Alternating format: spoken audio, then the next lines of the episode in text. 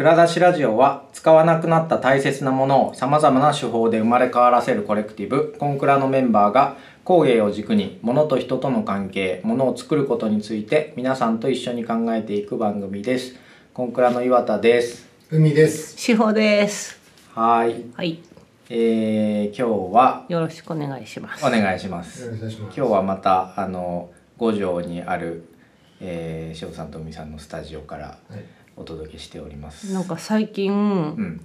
だ私たちが自分たちで言ってないんですけど、うん。秘密基地ってみんなが言い出して二人あそう。まあ、みんなっていうかまだ二人ですけど 何です。か。Google のコメントとかマップのコメントとかそういうのですか。じゃなくてあき昨日は二人の秘密基地にお呼びいただきありがとうございましたとかお礼とかあとフェイスブックのタイ,、なんかタイムラインにであの、秘密基地に行ってきましたとか、一言も言ってないのにそんな印象しかもこんなに窓大きくて何が秘密なのか全然わかんないみたいなぐらい公開しまくって丸見えなのに秘密基地とそ言われて。して今日もお呼びしてるのが。まあね、えええ？で、あの、それ、よ呼んだ方がそうやって呼ぶって話ですよね。うんあ、ここに来た方がそうですね。あの、じゃあもういいや、秘密基地でいいです。あの、我々の秘密基地に今日お呼び。お呼びしておりあのお お送りしておりますと。はい。でえーっと実は今日ゲスト会なんですよね。そうなんです。うん。えー、再びのはいゲスト会。レンチャン。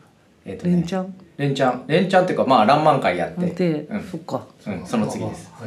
でえーっと昨年の7月以来ですね。もうそんなになりますね。そう。ええじゃあもう一年以上経ってんー、じゃん10年以上経ってますよ。そうそんな？細々とやってる番組ですが、うん結構ね。結構初期のゲストですからね。確かにそうだった、というわけではい早速。はいお願いします。キカボの野島です。はいはい。ご無沙汰しております。ご無沙汰ですおお越しいただきありがとうございますこの間お会いしたら。はい。前回はもう7月だったからその時はあのこうやってリアル収録リ何収録これ？リアル収録って言っていいんですか、リアル収録じゃなかったねそうだ。あの、そうですね。うん野島さん工房からね、そうですね入っていただいて、うんだから今回4人が同じ空間にいて話すのが初めてなんでちょっとすごい楽しみ。うんうん、でななぜこのタイミングで野島さんをお呼びしたかというと、はい。あの蔵出しラジオとしてはあの初の報告会みたいなことになるのかなと思うんですがそうですね。あの、まあ、コンクラあのいつもねあの使わなくなった大切なものをさまざまな手,、まあ、な手法で噛みまくってますってで、まあ、あの毎回言ってますけど言言っておきながらなんかそそこから生まれたものをごはい紹介するという回がはい。あの、ね、やっとずっとなかったねですけどなかったけど。はい、で、えっと、きっかぼうさんの、えっと、前回聞かれてない方が、まあ、どどういう、あの、まあ、の野島さんときっかぼうさんの、えっと、ねそうですね。それはむしろ先にもう今とここで止めてうん、先に聞いてほしい。ああの去年のやつをね。そう。だから聞いてない人は今ここで止めてあの前の回のあのキッカボーさんの回聞いてください。うん、まあまあまあそれもそうなんですけど。あの、簡単に改めての、えっと、きっかぼうのご紹介も含めてお願いできますか？えー自己紹介ってことはい、ですかね。そうですね。はい。えー西陣に、まあ、オーダーメイドの靴の工房を構えて、えーまあ、個人のオーダーとブランブランドさんのオリジナルの靴とか、まあ、その他もろもろいろいろえーやる工房なんですが、まあ、そこで毎日靴を作っています。はい。はい。はいそうですねそうですね。うんまあ、あの、前回も、その、どんな哲学で作られてるのかっていうのは、本当に、あの、前回の、えっと、蔵出しラジオを聞いていただきたいんですけど。うんあとその靴作りに至るまでのエピソードがね濃いですからね。濃いうん、うんちょっと想定外にこ想定外の方向から来られたんだなと思ってちょっと話聞いて面白いと思ってました。はい。いい回でした。うん。で、まあ、特にやっぱりその、えーとあのまあ、昨年の回の中でその吉川坊さんのそのコンセプトというかあの野島さんが大事にされていることとしてやっぱりその、えー、と西洋から明治に入って突然こう日本にやってきた革靴っていうところにいかにその日本の風土とかコンテクストっていうのをこうえっ、と何ですかあの、ま、混ぜていくかっていうところのお話が、うん。あの印象的なところでしたけども、うん。はい。その後にやっぱりこう、まあ、お話を伺いながらまあなんていうんですか実際あの時はもうリモートでしたし、もう実際僕も東京からお話を聞いてて京都に行って、まあ、靴を依頼したいっていう思いがあってそうですもねうお話を聞きながらもうなんとなくあのお願いしたいものをむわむわっとこう想像はしその時もしてて。私三つぐらい思いついてたじゃんあのうん、なんかなんか収録でいや3つどころじゃなかったよ。ね。本当です。ねあれもこれもでちょっと欲望がね、溢れ出てたけど、まあ海くんも実はこっそりとそうですね。そう思ってたってことだよでね。まあどういうことをまあざっくりとそのやっぱりあの野島さんの作られた作例をまあ参考にしてその上でこういったことはできるんじゃない？かどうかっていうところのご相談からっていう感じで、うん。なんかあの拙いスケッチをなんか握っていったんですけど。でなんていうんですかね。そそのまあ内容がやっぱりその、えっと、個人のためにこうあの一個一個こう作られていくっていうところからじゃあ自分のストーリーは話していいんだろうかどうかっていうなんか自分への問いかけも含めて。であのもういきなり作り物の話しちゃっていいんですかうんね。うんうん。はい、だって報告会だから。であのもういかにその、えっと、日本の履物の歴史に造形が深いかっていうことは前回のポッドキャストをあの聞いていただければ分かるんですけどそうですねそのそこに対して僕自身があの、えっと日本のルーツと朝鮮半島のルーツがちょっと半分半分入っているので、うんで、まあ、僕ってじゃあそのまあなんていうんですかねまああのこう日本人のルーツがあるなと思いながらあの吉川坊さんの例えばあのいろんなこうこう伝統的なものに対する現代的な解釈のものを履いてもいいんですけどあのもう一方の朝鮮半島のルーツの、えー、とものもそこに同居してたら、まあ、すごく嬉しいなと思って。うんうんうんで僕自身がそのいわゆる根血なので、えっと、普通のなんか社会生活をしている中であの振る舞いとしてどっち寄りの自分どっち寄りの自分みたいなあのこうなんかこう揺らぎがあるんですけどあのそれはやっぱりあの言語的な概念的なお話でありながらなんかものとしてはなんかもう確固としたこうなんかこう2つの文化の調和みたいなのができたらめちゃくちゃ嬉しいなっていう、うん。そういう思いで、えっと朝鮮半島にまあ日本のわらじとは違ったわらで作ったチプシンっていうものがあるんですけど、うんそれがまああの、えっと、わらじや旅をこうあの元にしている吉川坊さんのものづくりと掛け合わせたら新しいものができないだろうかっていうあのあのコンクラ的に言うと急出しを着想したっていう感じなんですね。はいそれはもうあれですか？あの前の、えっと蔵出しラジオの野島さん出てもらってた回をもうお話聞きながら。聞きながらなんとなくもわもわって。なんかなんかちょっとそういうはなんか話も。そうそうそう。あそその話はしてなかったけど、うん。なんかあの依頼者がなんか自分のことなんかすごいななんか深く語って大丈夫ですか？みたいな。話 がなんかあったような気がする。あそうそうそうそう。そうそそれはなんか自分についても言ってたかもわかんないですねうん、っていうのでその聞き方あると思って聞いてたけど。懐がすごい深い方だなって話を聞いてても分かるのにそ,、ん。ななんか自分の方っていいですかとか言ってなんかどんな質問なんだろうっていうね。私分かんなかったけど、うん。実際あのお店行って。うん。あの説得してるのに私真横で聞いてたんですけど。説得っていう今言葉がないですね。なんか無茶なお願いをなんかこうなんかさせていただいた時の。なんかあの振り返りみたいなのを野島さんからコメントいただけたら野島さんサイドの。なんやねんこいつなみたいやいやそんなふうに思わないですよ。あのデザインの依頼というか、はい。うん、と考えているものをこういう感じに、まあ、具現化できないかっていう話って、うん。僕からするとすごいありがたい話なんですよね。うん。まあ、ミュージシャンとかがコラボして全然違うジャンルの人とコラボして新しい楽曲ができるみたいなのと一緒で、うん。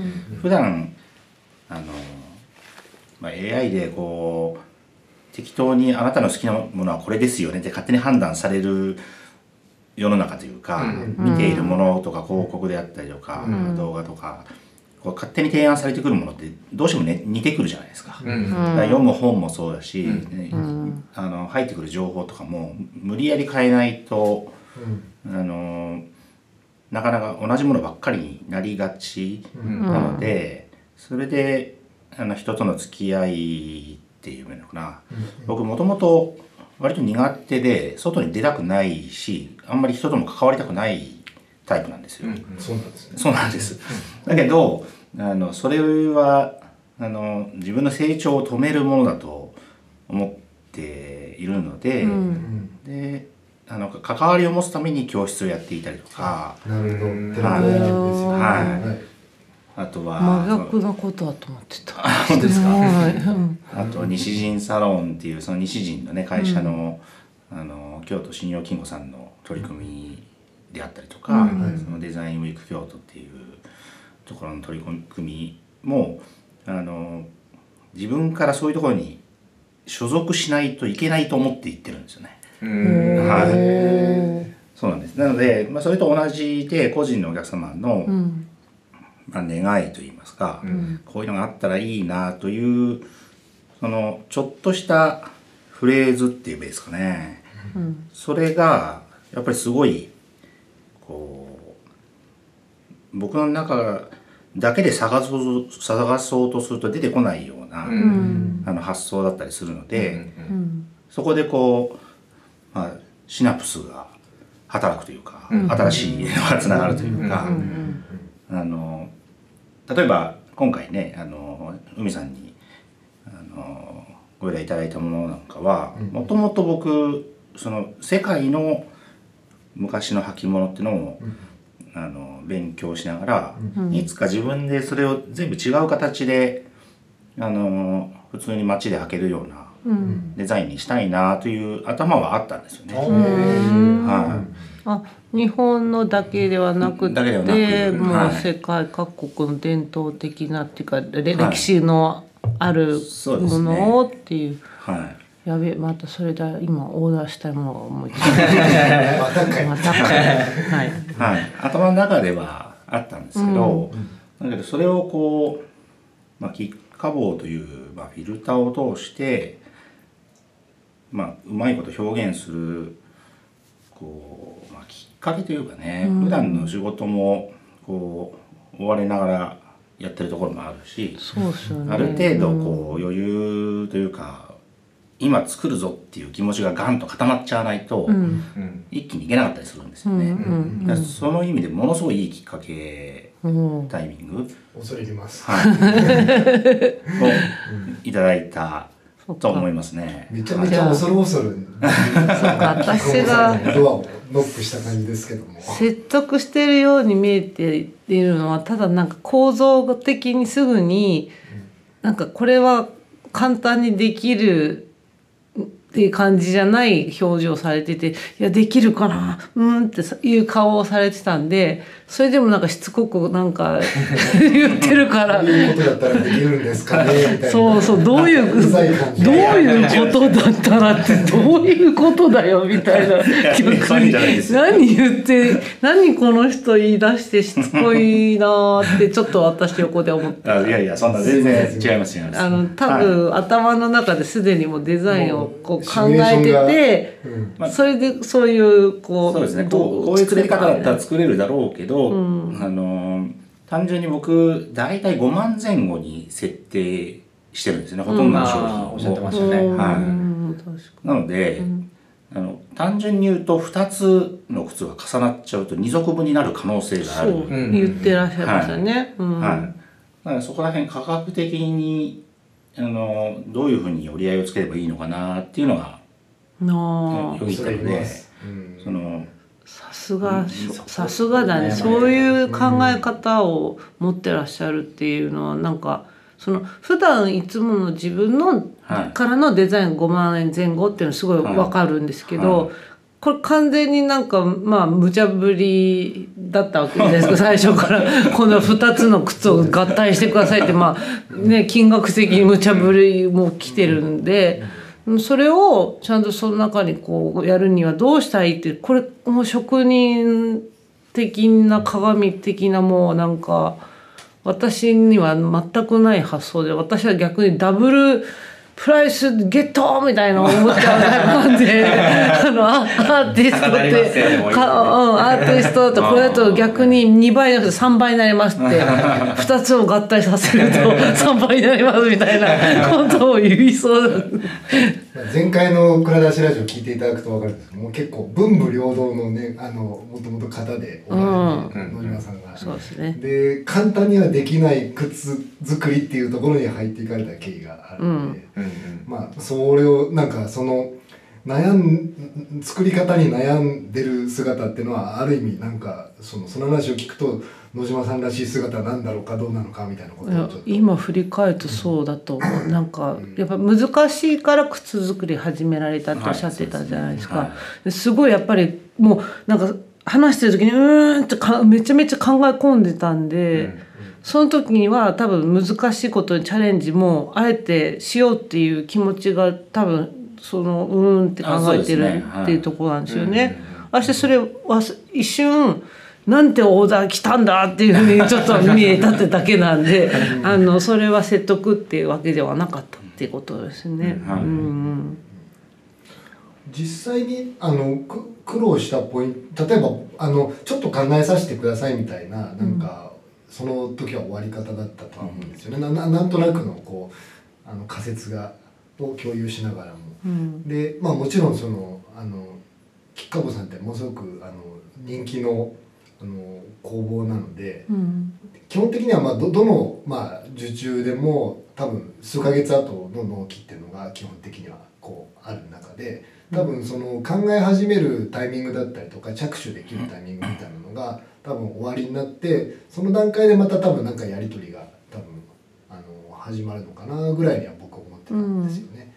であの依頼だけ多分あの一旦ちょっと考えさせてくださいみたいなところからあのちょっと考え始めてから何かちょなんか苦労されたポイントとかああそういうのってあそうったりしましですね、うん、いわゆる靴の、えーフルオーダーっていう場合は、あの靴型から作りますよっていううんのがまあポイントの一つで、ううんちはその靴型のところは基本的にあの省くというかあるものを、えーとまあ、お客さんの足に近づける、まうん。あ、いろいろ肉付けしたりとか、うん。あのして近づけるっていうことで、まあ、そこのコストを削減してうん。安定した価格で提供できるようにするっていう、まあ、フルオーダーとセミオーダーの間ぐらいのことをやってるんです。よ。うん。今回の海さんの話の場合はうんと、まあ、それとは全く違うそのオーダーでデザインオーダーなわけですけど、えーとフルオーダーの場合って、またちょっとおィア客さんのこう知識によってものが変わったりするんですよね。へえ、うん。はいお客さんの知識うんそうお客さんがその靴こういう靴が欲しいっていう、うん。あのイメージ。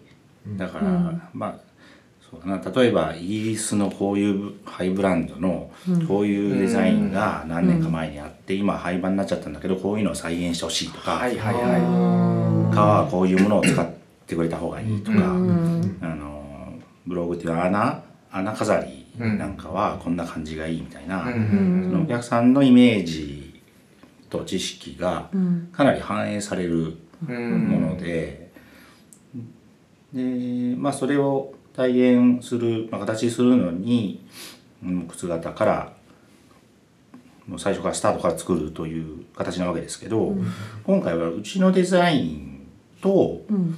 あの海さんのルーツの部分とをデザインとして掛け合わせたいということなのでその木型運はもうすでにうちにあるということになるのと、そのイメージがかなり漠然と、まあ、せざるを得ないですよね、もうないないものを作るわけですから。はい。ね。えちなみにそのはい。海さんが初めて吉川坊さんのとこ行った時にすでに海さんがもうなんか、えっと実際に絵としてのラフスケッチみたいなものを持って行ったんですか？一応持ってったんですけど当然僕靴作りに対しては素人なんで、うん。そのゼロ知識だそうそう構造だったりとか、なんかあの、まあ、本当に絵に描いた餅を持ってった 絵に描いたもちろんそうだねね。感じだと思います。うん。でとはいえその、えっと、チプシンとかまあわらじもそうですけど基本的にはこうわわらでうん。こう作るもんですけど、うんうんまあその実際にわらで作るのもちょっとしんどいので、うんうん。じゃあその罠に置き換える、まあ、表現みたいなものがあるのかっていうのが、まあ一応こうリファレンスは多少あるので、うんまあ、写真を一緒にお持ちしてっていう感じではあったん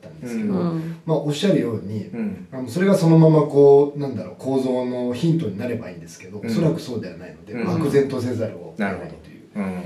そんな。しかも履き心地もね追求されているからこう2つの靴がさうんうんこう今ちょうど目の前に置いてあるんですけどうんうんどうしようこれまた概要欄でってリンクを置けるものなのかなま置けるかなとあかなうん。うんでまああの2つの靴が重なってるから最初普通靴ってこうまああの柔らかくなること前提にして作るけど外にもあるからなんかその構造がまた余計複雑になるじゃないですか。その辺とかもすごいむずむずいなってむずそうだなって思って見てて。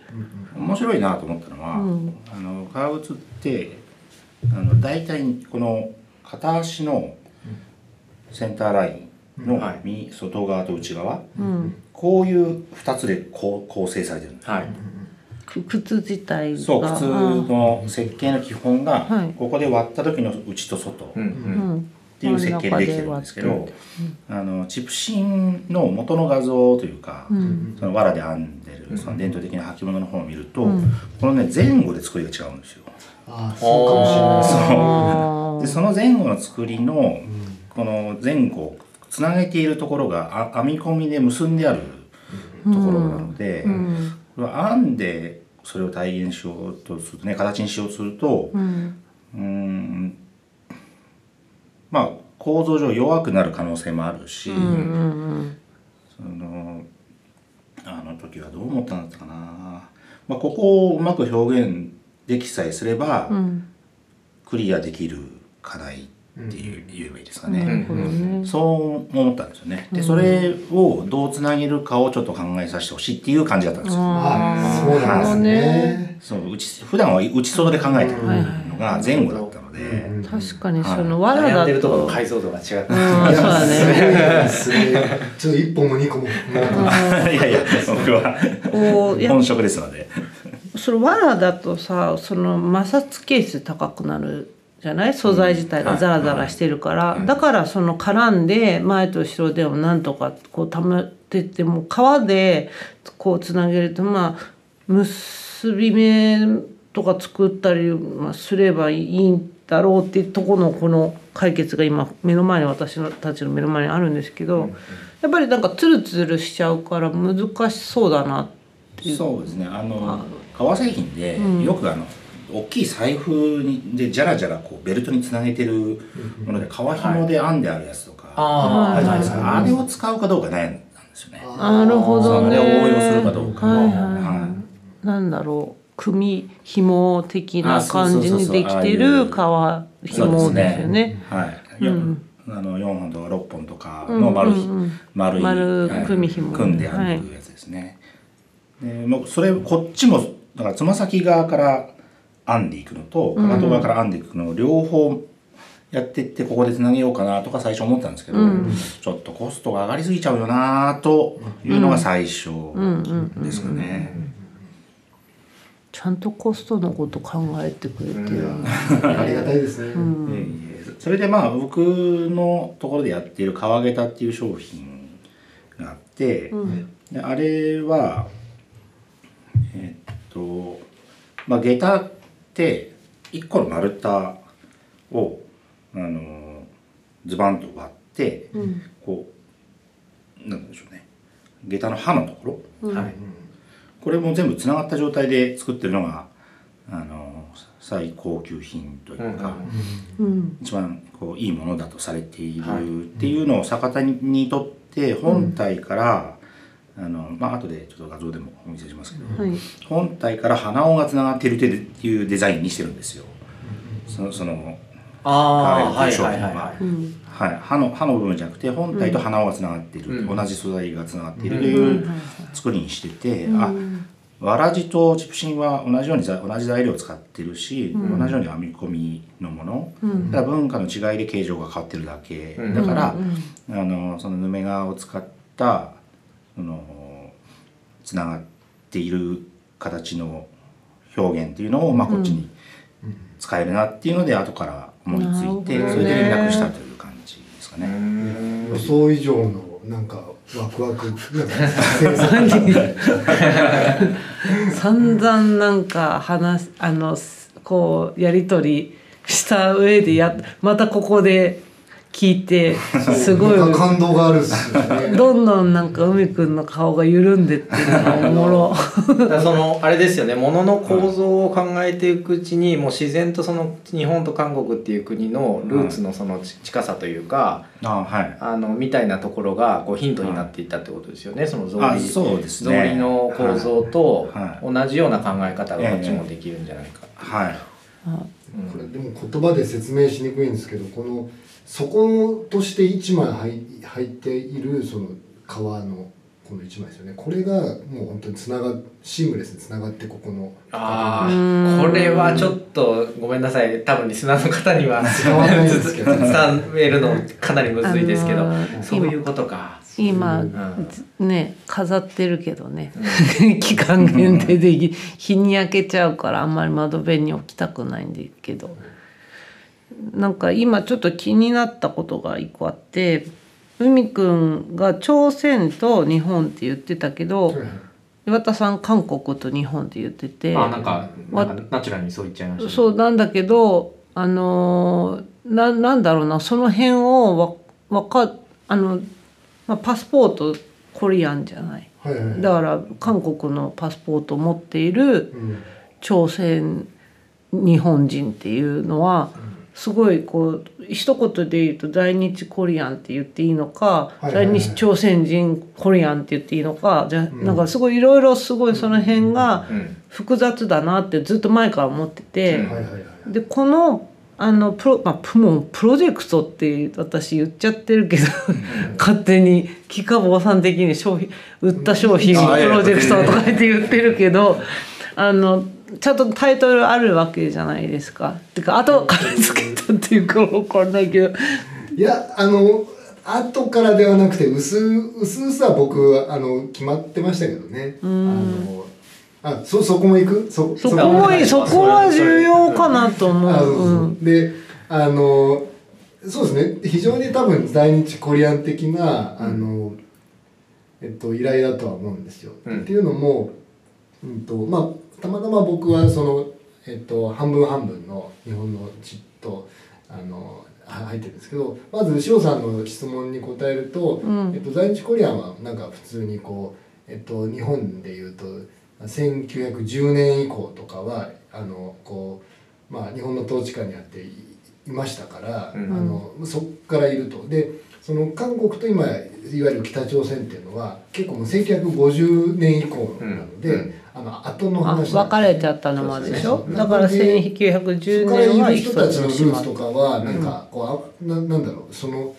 えっとすごい細かく言うといろいろあるんですけど、うん。あのその後えっと祖国のなんかどっち寄りかっていう話ななのでうん。あの、まあ、僕は今その韓国のえっとまあいきさつ説明すると長いんですけど韓国のパスポートを持ってるのであのまああのえっ、とまあ韓国のっていうふうに岩田さんがおっしゃるのはそういう意味では、あの自然なんですけど、ん。まあ、それがあの、まあ、北朝鮮のっていうとあらんあのまたちょっと、チップシン自体は、うん。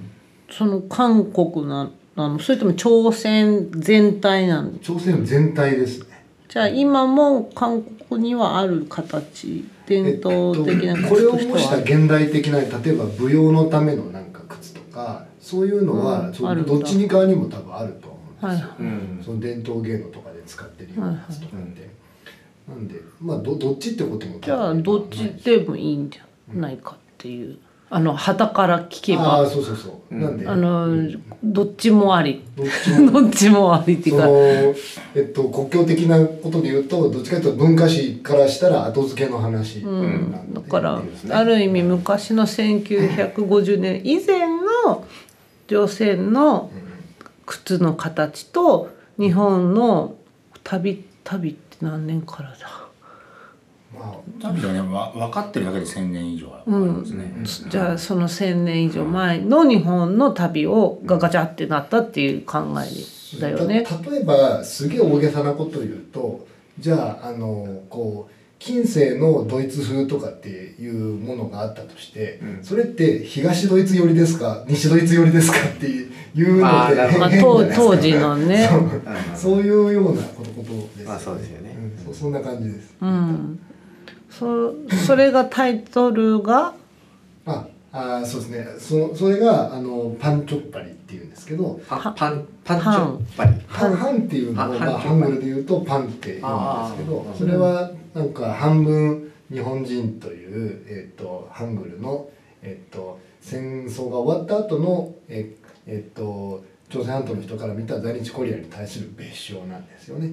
だからうん。海くんみたいに本当にミックスのうん。日本人とコリアンのミックスっていう意味ではなくてではなくて、あのまあ両方とも在日コリアンルーツの人も同じようにそういうふうに呼ばれたりとか、うんっていうこともあってまああんまり今はね朝鮮半島にいる人から見た在日コリアンのことを、パンチョッパリという。感じでいう言い方もあったと。うん。ちょちょっぱりはどういうでさらに言うとちょっぱりはその、えっと、在日コリアンから見た、えっとまあ、割と簡単に言うと被差被差別的な立場なのでうん。わり、かしその日本人に対抗するような感じで、まあ、あの日本人をこうのに対するあの言い返しの別称としてちょっぱりというふうに言ってたし、うん。えっとあのなんかこう「パッチギ」とかっていう映画ありましたけど、はいはい。あそこでも出てきますけどねセリフとして。うん。あそうなんだ。このちょっぱりがとかっていう最初のバスがガタンって倒れるはいシーンがあるんですけど、はいうんまあ、そういうところでなんか言言ってますけどね。ちょっぱり自体はなんて今？はえっとなんていうんですかねあのイノシシとかあの豚とかのこうあの蹄とかがわ割れててうん。でその割れてる状態のことをなん指してたんですよ。日本人がその草履とかタルとかを履いててそれがいわゆる日本的なそのまあアイコンだったので、うんあの下駄もそうですけど、うん。そういうのを、えー、と見立ててあのちょっぱりっていうふうにバカ,、うん。なんかバカにしてたっなるほど。ていうことがあって、まあ、どっちかっていうとネガティブな言葉なんですよ、なんかちょっぱりにせよパンチョッパリにせよ、うん。その割とこう薄暗いなんかルーツをこう匂わせるものなんですけど、その意味をちょっとなんかこうあの野島さんが作っていただくただただ美しい靴っていう、うん。うんあのことでなんか反転させることに対して、なんか僕はちょっとこう希望をちょっとあるあるかもなっていう、うんうん。そういう感じなんですよね。なのでタイトルは「パンチョッパリ。プラス Z っていう。プラス Z。プラス Z はまああのあれなんですけどえっ、とまえっ、とマイナスの、えー整数とマイナスの整数 x と y を掛け合わすとプラスに絶対になるっていう、うん。そういう、うんうんあの数式から、うんうんあの取ってるんですけどプラス Z ううん。そういうこれまあ多分数学と数学ってこれ算数？算数まあ数学の。数学が苦手な人は私なんですけど僕もです。すぐ分かんない。多分野島さんは分かる。あの得意そうだねマイナスとマイナスは絶対プラス。まあでもななんだろうおお 音もそうじゃん。マイナスとマイナス音と音を掛け合わすとマイナスになったりとかなんかその波形をこうちょうど合わせてバチンって合わせるとキャンセレーションが起きるみたいな。でもそれは今回はキャンセレーションじゃなくていい意味で消化しているという消化ってあの「登るに花」って書いてなんでそう思ったかっていうとこの今のそのバックグラウンドだったりタイトルとか見なくてもパッと見て普通に素直に私これが届いてあ箱を開けて見た瞬間にめっちゃかっこいいやんってお思ったのね。でまあ欲しいと。あのただ私が物欲がちょっと半端ないからっていうんじゃなくて多分これは他の人が見てもいいなって思ってほしいなって思うと思うんです。あのでも実際北尾さんのインスタでも結構これ欲しいみたいなねリアクションがありうん、ましたね、そうそうそうオーダーできますかって私も聞きたくなるもんねやっぱり。うん、でだからそのバックグラウンドを知らずにして美しくてかっこよくてなんかいいなと思えるものになったっていう意味がプラス Z, Z にはは入ってんだよね。そうそうそう、まあ説明しないと分かんないですけどね。でもそれなんかい僕はやっぱ言語的なところを超えたかったから、なんかプラス Z の意味は分かんなくてよくて、うんうん希望みたいな感じで、言われればね説明できるぐらいの感じでいいと思ってて、そのなんかあれこれの言語感をもっとなんか肌触りだったり履き心地だったりもう見た目っていうところで、もうなんかはるか上をかっ飛ばしてくれるなんか野島さん素敵みたいな。そんな、そんな話これだってと。さビブラムソウルビブラムですね。でしょ革靴なんか革底もできるんですけど、僕雨の日も履きたいからちょっとビブラムにして、へこの靴雨の日も履くの？やめてよ。もったいない。革靴は革靴で革底もかっこいいと思いますよ。むちゃくちゃ、もう一足これ頼むんだったら僕革革底まあでもなんかさっきの説明だとそそのビブラムソールの上に皮が一枚入っててその皮がかかとまでくるんかかとのなんだろうここって何ですか？くるぶしじゃなくてアキレス腱のアキレス腱のところまでくるんっていってるっていうのを、がこの色の違いで分かる。ビブラムが白で皮が茶色だから、全部皮になっちゃうとさなんかあまあ言われたら分かるけどっていう感じだけど。同色だったらそう、まあ、ちょっと変えることはできると思いつつ、まあなんかこれはこれで僕気に入ってますけどね、白いビブラム。なんかさらにさそのこのとすごくトラディショナルな形なのにスニーカーのでよく使われるそこを使ってることで現代っぽく見えるしあとかかとがこうえっとこれは木？あいえいえ革です。よ革えこれ革なの？革なんだ。はい。へいいでしょ。積みやすいいいでしょって。確かに言われたらこれ革え針そうそう。積み積んでるんですよ、ね、積んでるんだ。これよくやるやる技法なんですか？そうですね。昔ながらの。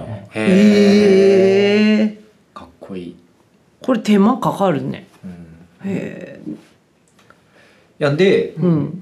ここまでおはい。聞きいただいて、えーとまあ、なぜまずこれがコンクラの報告会なのかっていうところは、うん。まあ、今のもう海さんのルーツのお話にあった通りあのアップサイクルではないけれども、うん。まあ、海さんのこうしたその個人的なあのアイデンティティですよね、うんストーリーね。をあの野島さんが受け取って、うん。あのそれをまあねいかにものとして解釈し直すかみたいなことがもう完全にこうあの翔さん言ってくれる消化されてるうん。っていうのが、えー、とできましたっていうことなんですがうん。それだけではない。それだけではなかったんですそうね。う。ん。えーがあるんですが。そう。でちょっとこのこの辺を次回のエピソードで、はい。うん。あの深掘りしたいなと思うんですけどとりあえず何があったかは言っといた方がいいですよね、ここで。そうですね。はい。あのまあとあるデザイン賞を受賞。しとまある。とある。